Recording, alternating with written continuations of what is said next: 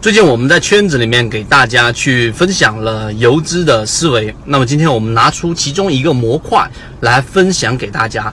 啊，我们都知道游资它本身就是我们所说的快、准、狠，天下武功唯快不攻，游资往往是以快取胜的。但是很多人会以为游资只有一种方向，就是我要快很准的超短线，每天盯盘。实际上是错的，为什么呢？在我们的圈子当中，就一直给大家去演示的是另外一种方式，那就是我们所说的低吸板。那低吸板里面很多的法拉利用户，很多圈子里面航线里面的船员都把握到七幺二这一波上涨。虽然说它没有涨停，但这一波百分之三十七的上涨里面，很多人拿到了将近一半以上的一个利润。那我们说。低吸板到底需要去掌握的核心关键是什么呢？第一，一定是大方向的判断。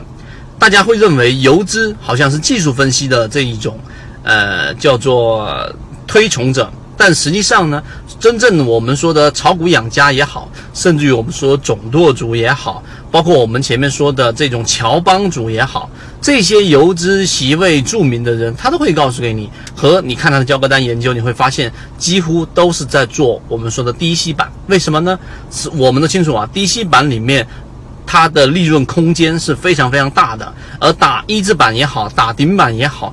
包括我们说的总舵组里面几乎不参与一字板，因为一字板狼多肉少。第二，一字板主要打的是确定性，也就第二天的一个冲高的确定性，而低吸板呢，往往打的是一个高的一个空间。这两者的确定性其实并没有我们所说的或我们想象中那样那么大那么大的一个差异。几乎只要你掌握好模式之后，你一样可以拥有确定性。第三个。低吸板呢，它实际上呢要有第呃三点核心的关键，就是对于我们说的题材的热点的一个大方向上的判断。而真正的游资，它其实在技术分析上花的时间并不多，更多的是对大方向的判断。只要你大方向上判断好了，你买的这一个个股。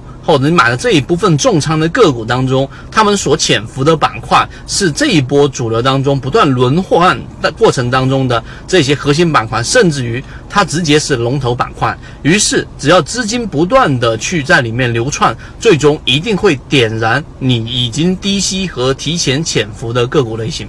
这一个做法里面，总舵主啊做的是最好的。然后呢，就是我们说的乔帮主，基本上这些低系板才是市场里面我认为啊普通交易者能够去学习的，而打板可能很多人没有那么多的时间精力以及资本去进行我们说的扫板的这种操作。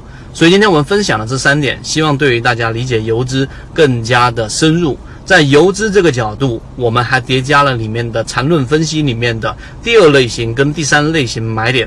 顺便提醒大家，现在的整个大盘已经进入到了另外一种风格上了。而不是原来的我们说二十一号八月二十一号提醒的避点回踩的第一波确定性低吸行情，而是强者恒强的二八切换。想要了解更多的我们说关于游资也好，关于缠论也好的内容，可以找到我们管理员老师，进入到圈子当中学习更多的视频。好，今天讲这么多，希望对大家来说有所帮助。好，各位再见。今天的分享就到这里。想要加入到我们圈子一起进化学习的，可以加我的朋友圈 B B T 七七九七七，一起进化学习，帮助你用模型筛选出优质的标的，并且避免买卖点的问题以及追涨杀跌带来的风险。